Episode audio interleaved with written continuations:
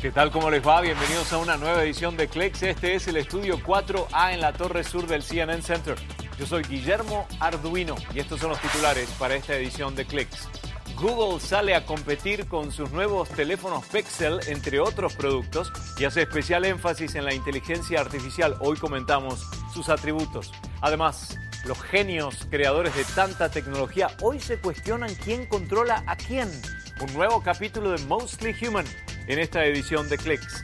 Y también no están por las calles todavía, pero la tecnología de los vehículos autónomos sigue creciendo y así continúa subiendo la inversión para este avance. jib, standby camera 2. You can turn off the nano walk light in 3, 2, 1, dissolve. Gracias Victoria. Quiero comenzar con una novedad de Instagram que tiene que ver con las transmisiones en vivo a través de esta aplicación.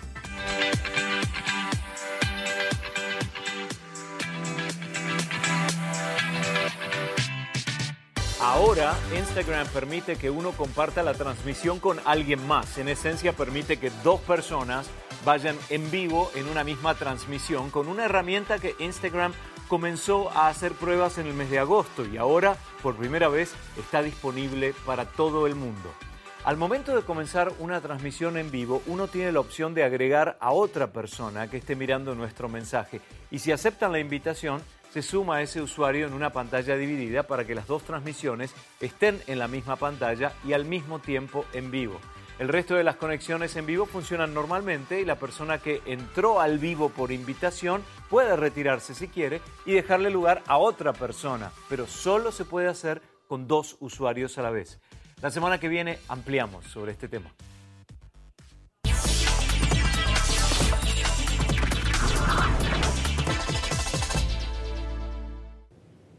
Quiero comenzar con el reciente lanzamiento de una nueva colección de dispositivos de la firma Google. La empresa reveló dos nuevos teléfonos inteligentes modelo Pixel, auriculares futurísticos y dos bocinas o parlantes inteligentes. Pero nos vamos a concentrar en los teléfonos con Aura López, especialista en tecnología que nos visita desde Ciudad de México. Aura, ¿qué te parecen estos Google Pixel 2 y Pixel 2 XL?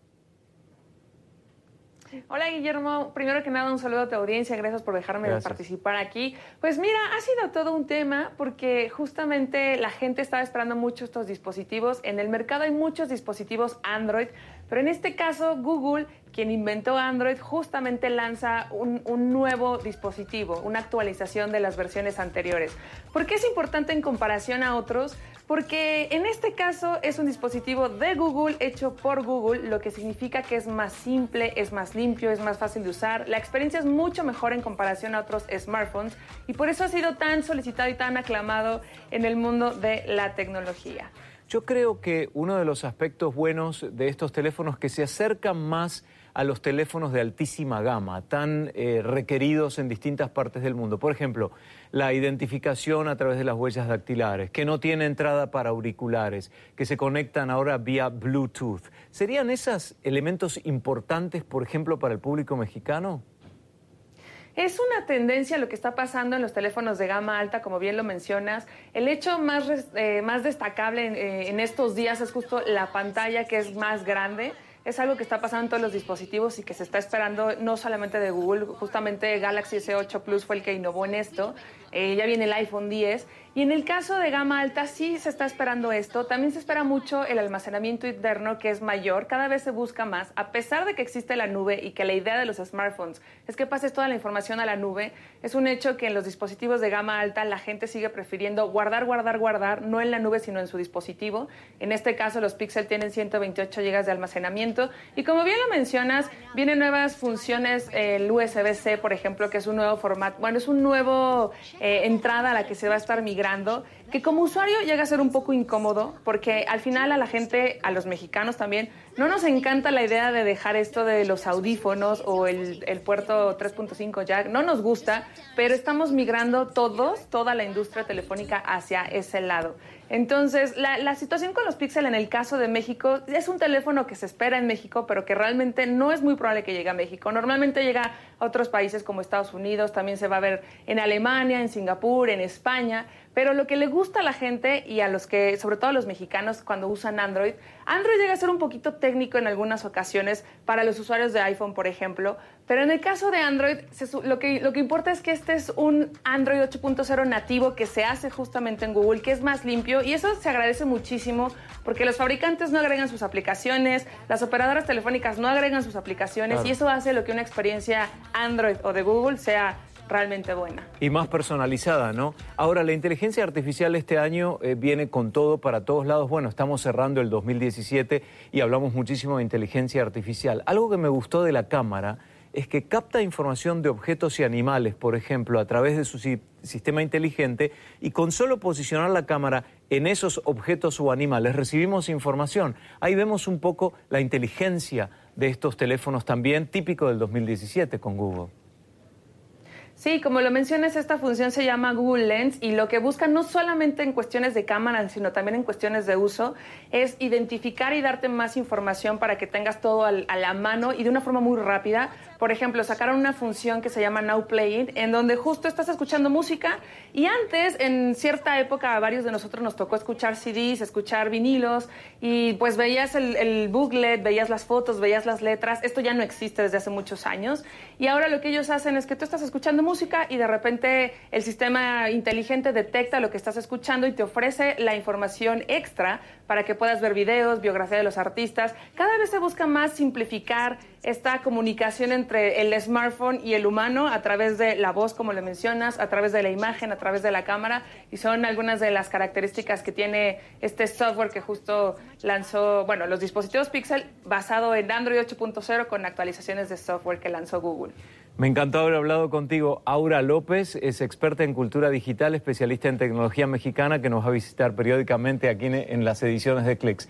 Gracias, Aura, un gusto. Gracias a ti.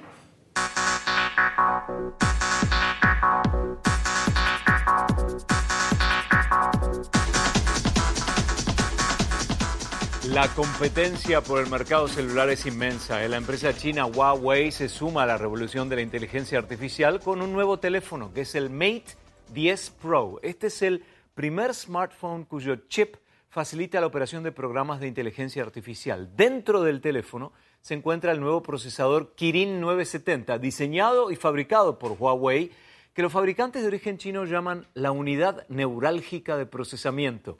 Esa parte del cerebro de la máquina se encarga de los procesos de aprendizaje del aparato y una de las formas más ilustrativas de su función se puede ver con la aplicación de traducción de idiomas y lo hace fuera de línea entre diferentes idiomas. Al colocar la cámara hacia un texto escrito en un idioma que uno desconoce, en cuestión de milisegundos se resuelve con el texto en pantalla en el idioma del usuario. Ese es solo un ejemplo de estos teléfonos magníficos de dos tamaños, el Mate 10 Pro y el Mate 10. Mate 10 es la versión menor de 5,9 pulgadas con display LCD y el sensor digital de huellas para iniciar el uso del aparato. Los dos teléfonos vienen con una batería que promete operación ininterrumpida durante dos días de uso y la característica de supercargado que en 90 minutos logra la batería completa o media carga en solo 30 minutos. Por eso, magníficos.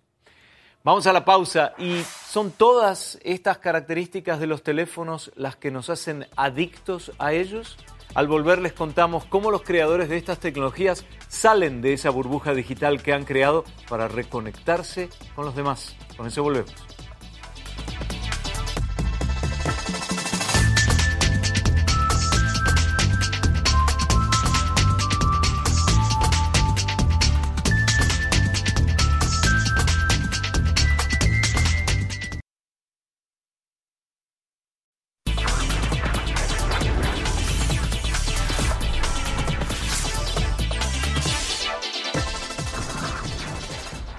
La vida en la era digital nos sumerge en una burbuja que a la larga nos desconecta de los demás. Quienes la han creado ven ahora la necesidad de salir de ahí, por lo menos por unos minutos. Buscan controlar esa adicción a la tecnología que ellos mismos desarrollaron con sus algoritmos.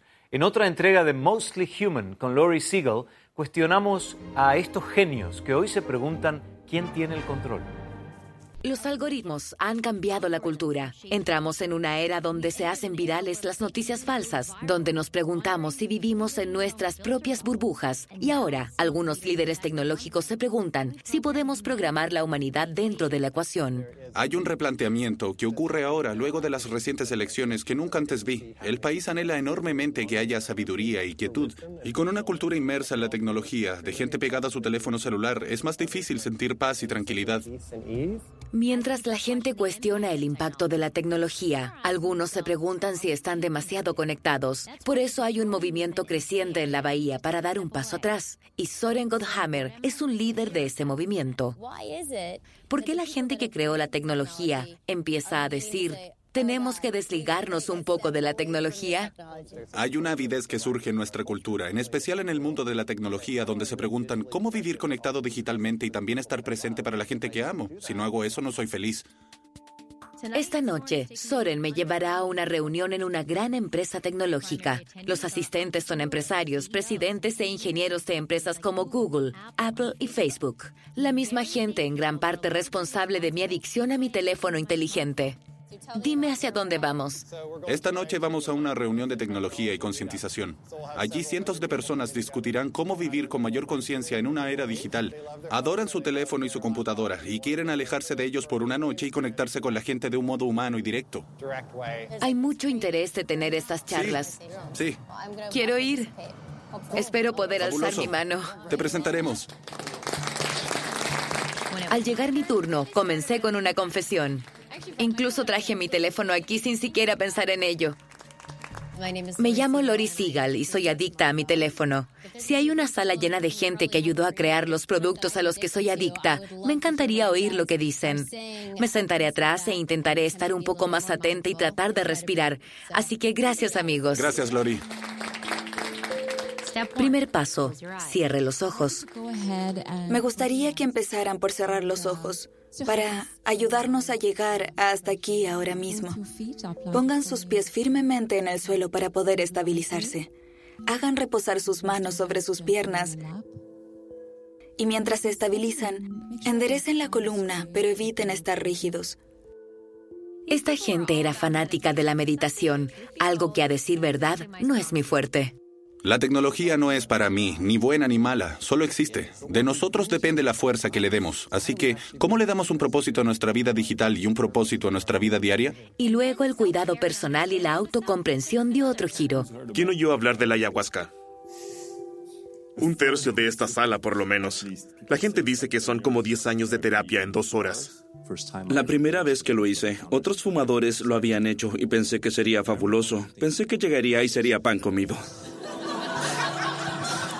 Fue como un avance en 3D de lo que la conciencia puede hacer. Una vez que te das cuenta, no puedes dejar de verlo. El ayahuasca es un alucinógeno del Amazonas y luego del foro tenía preguntas sobre su conexión con Silicon Valley. Hay un movimiento en Silicon Valley de gente que busca expandir su conciencia, algo muy similar a la meditación o a la concientización. Programar mi alma hizo aparecer lazos interesantes modelados por estos traumas, acontecimientos del pasado o de creencias. Hablas de programar tu alma y usas términos increíblemente técnicos para definir la espiritualidad. Todos se relacionan. Mi momento trascendental fue conocer a Scott Dunlap, quien pasó años desarrollando productos en empresas de tecnología. Su trabajo es que usemos más nuestros teléfonos. Una de mis metas era encontrar a alguien en el público que creara algoritmos que me hicieran adicta a mi teléfono.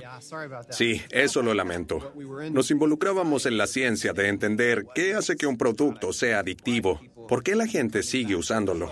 ¿Qué la atrae? Se convirtió en un juego muy interesante para nosotros porque yo empecé a compararlo con la nicotina y el fumar cigarrillos. Cuando miras tu teléfono, te controla a ti tanto como tú a él. Nos convertiste en adictos. Sí, y eso era parte del juego. Nos reuníamos a ver si había funcionado y a ver si podíamos hacer que lo usaran una vez más al día o una vez más por semana. ¿Algunos ejemplos específicos? Las notificaciones que recibes. Hay una razón por la que te llegan a la hora que lo hacen. Las palabras que eligen allí Cada símbolo se ha probado para adaptarse a ti y a tu tipo de personalidad. Así que hay una razón para que estés aquí esta noche, para arrepentirte de tus pecados. ¿Eso es lo que pasa? Es una buena manera de verlo. Veo muchas caras conocidas, como cuando teníamos 29 años y éramos muy entusiastas. Veo las mismas caras reflexivas en la sala. Ahora que hemos conectado el mundo, quizás podamos hacerlo mejor. Vemos que hay aplicaciones más adictivas que las sustancias químicas que crean dependencia. Los hago usar su teléfono 120 veces al día solo con mi aplicación. Nos felicitamos, pero ¿hacemos lo correcto? Hacemos lo correcto y eso nos involucra a todos. Hagamos una pausa ahora para ponernos al tanto de las noticias más importantes.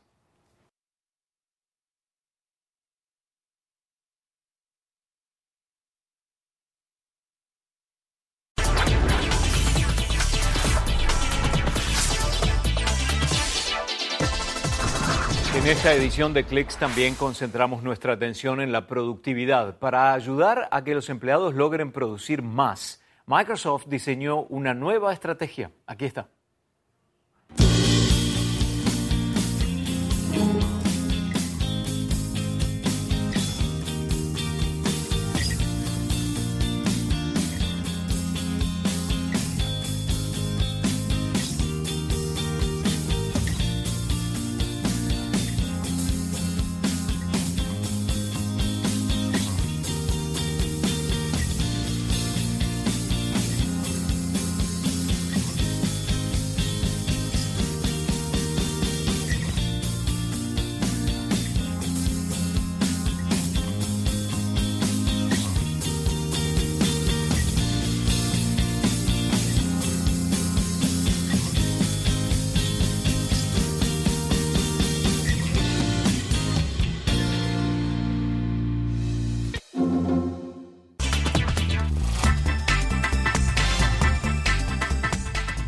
Reportamos a diario sobre los efectos del huracán María en Puerto Rico y las penurias que atraviesan sus residentes. Pero Puerto Rico es un estado asociado de Estados Unidos y sus ciudadanos tienen nacionalidad de Estados Unidos como cualquier otro residente de los 50 estados de esta gran nación. A efectos de resolver el tema de la energía para sus habitantes, la firma Tesla instaló en el Hospital del Niño de San Juan un sistema de generación y almacenamiento de energía eléctrica basado en energía solar el sistema permite la autosuficiencia energética de esta institución hospitalaria. La instalación incluye 700 paneles solares y baterías independientes también que actúan como respaldo. El gobernador de Puerto Rico, Ricardo Rosselló, dijo que este tipo de instalación podría ser un modelo a seguir por otras entidades en Puerto Rico.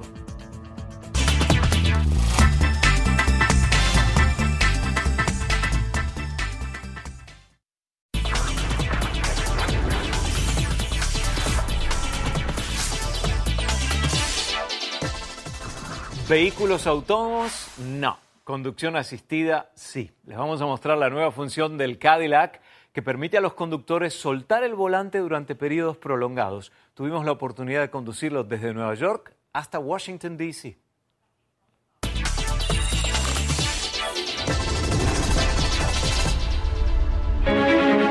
Desde que comenzamos a conducir automóviles, comenzamos a soñar con que fueran autónomos. Muy bien, Firebird 2, ahora está bajo control automático. Manos fuera del volante. Esa revolución aún no ocurre. En cambio, ha habido avances graduales, como control de velocidad automática, control de velocidad automática adaptable, alerta de cambio de carril y asistencia para estacionarse.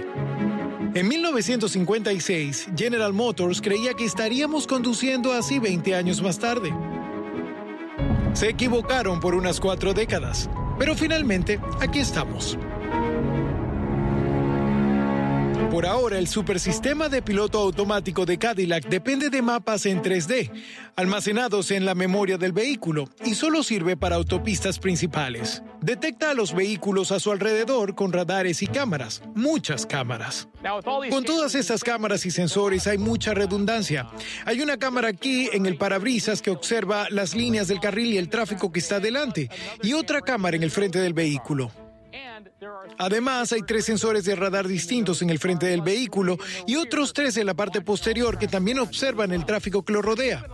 Incluso hay una pequeña cámara en cada espejo lateral que mira hacia abajo y también mira las líneas del carril. Casi me olvido que hay una cámara en el volante que me mira.